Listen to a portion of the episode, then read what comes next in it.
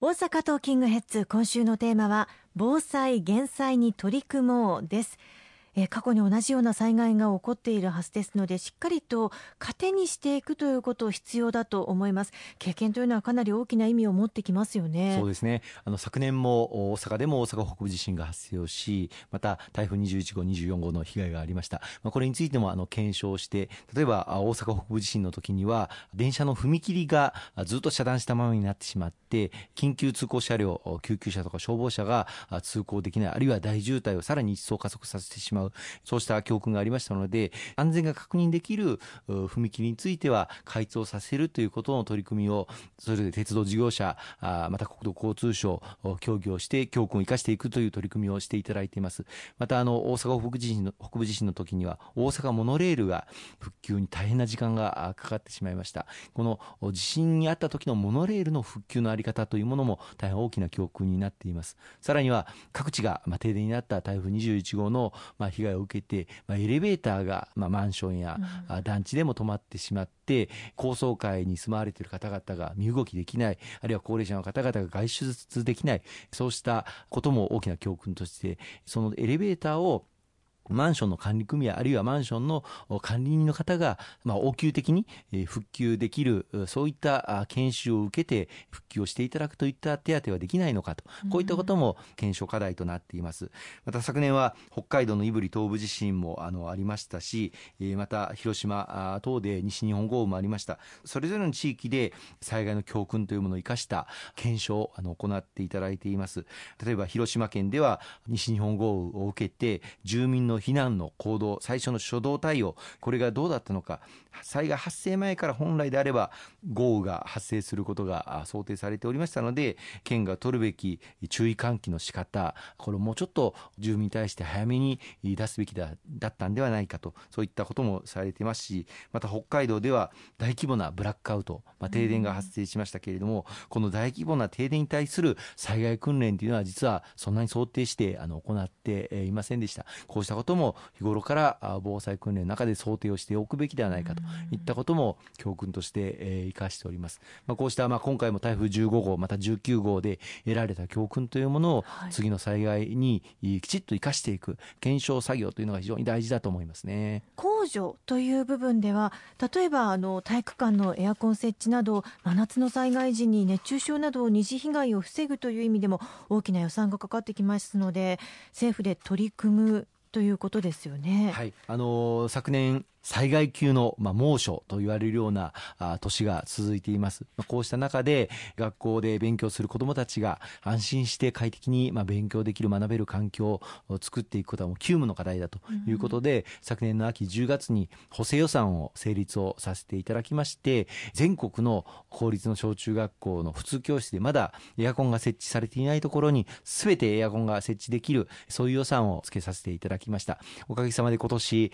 夏各地で学校で工事が行われてエアコンが設置されたところようやく着いたというところからの喜びの声もたくさんあのいただいているところです。合わせてそれまではエアコンを稼働させるための学校の電気代、まあ、光熱水費ですけれども、この学校の光熱水費を国の予算でちゃんと措置してなかったんですね。そういう声が地元からあったもんですから、公明党として去年訴えさせていただきまして、今年度、令和元年度の予算から国の地方交付税交付金という、まあ、地方自治体にお配りしている予算の中に、公立の小中学校の光熱水費という項目を初めて実は措置をさせていただきまして、予算額として69億円あの措置をしておりますので、まあ、電気代を心配せずに、はい、エアコンをちゃんと稼働していただけるということも合わせて、えやらせていただいております。でこれからの課題は今おっしゃっていただいた通り学校の体育館にエアコンをぜひとも設置をしていきたいと各地から大きなご要望いただいています。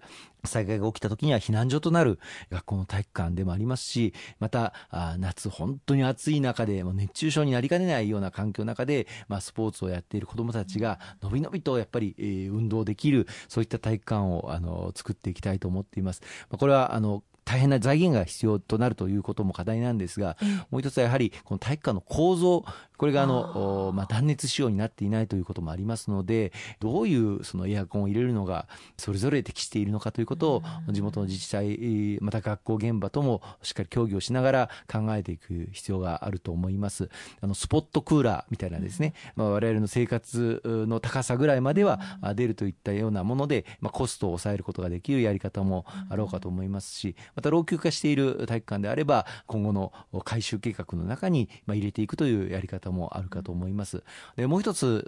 大きな課題なのは学校の体育館は夏休みも冬休みも春休みもいろんな地域行事に使われていますので、ね、工事の時期をどういうふうに設定していくのかということも大きな課題になってきます。まあ、こうしたいろんな課題はありますけれどもぜひともこの学校の体育館にエアコンを設置できるようあの私も国土交通省また財務省に今働きかけをさせていただいております。まあ、一朝一夕にできるものはありませんけれども働きかけを継続をしていきたいと思っています次に共助ですけれども、まあ、これは地域間の連携も大切ですし最近取り沙汰されている部分で言えば企業と NPO とか NPO とボランティアスタッフとか、まあ、そういった連携も強化されるといいですよね。そうですね。あの今各地でいろんな防災減災の取り組みあの進めていただいております。例えばあの地域の方々が一緒に街を歩いて防災マップを作っていく、うん、あの子どもたちと一緒に、えー、自分の住んでいる地域を一緒に歩いてあここが危ないんじゃないかこのブロック塀倒れるかもしれない。あるいは風が吹けばこの木が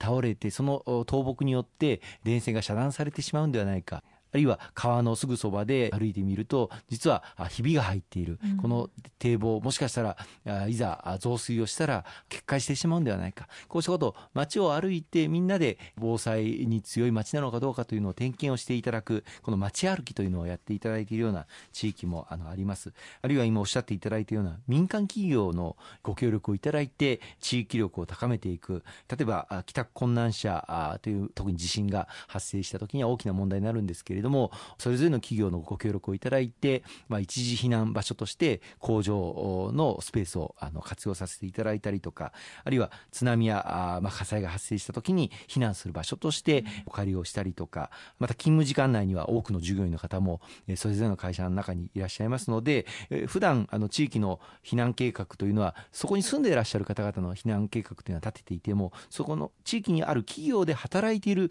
従業員の方々の避難計画まで含めめてちゃんと計画をしているのかということも見直しがあの必要になってきます。うん、台風21号で関空が、まあ、連絡橋が被災したことによって8000人近い方々があの関空の中で働いている方々と旅行客の方々が閉じ込められてしまうということが発生をいたしました。そうした働いている方々の避難あるいはしばらくの間の生活をどうさせるかという視点で地域と一緒になって防災訓練等をやっていくということは極めて大事だというふうに思います。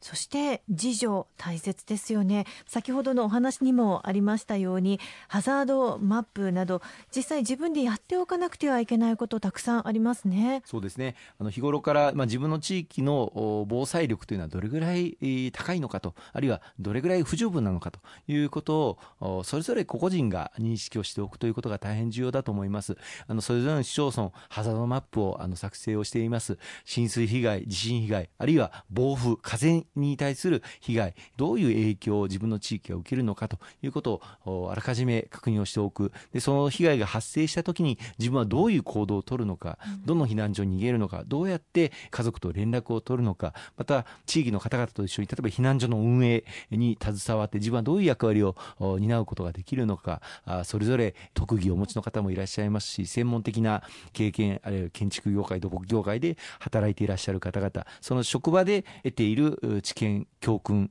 これを自分の地域で被害を受けた時にどういうふうに役立たせることができるだろうかそういう意識を持っていただくことも大変大事だというふうに思います。またあのそれぞれの地域の中にはどういう災害弱者の方がいらっしゃるのか、自分のご近隣にはもうずっと寝たきりで動けない方もあのこの家とこの家とこの家にいらっしゃるということを把握をしておくこと障害をお持ちの方々がどういう家にどれぐらいいらっしゃるのかということを認識しておくことさらにはは最近は外国人の方も増えていらっしゃいます。はい、こうした外国人の方々に対する情報提供、まあ、今だいぶ英語、中国語、韓国語等でも情報発信というのは進んできましたけれども、うん、じゃあそういう外国人の方々が避難をする、あるいは避難所に来られた時に、えー、その方々とのコミュニケーションをどういうふうに取るのか、うん、まあ、こうしたことも認識をしておくこと、これも大変大事だというふうに思います。まあ、いずれにしましても自助、共助、そして公助、この組み合わせの中で自分の命を守り、家族の命を守り、そして地域の防災力を高めていく。一人一人の意識をどれだけ高めることができるのか、これはもう永遠の戦いだと思いますけれども、ともどもに取り組んでいきたいなというふうに思いますね。ありがとうございます。今週もたくさんのお話をいただきましてありがとうございました。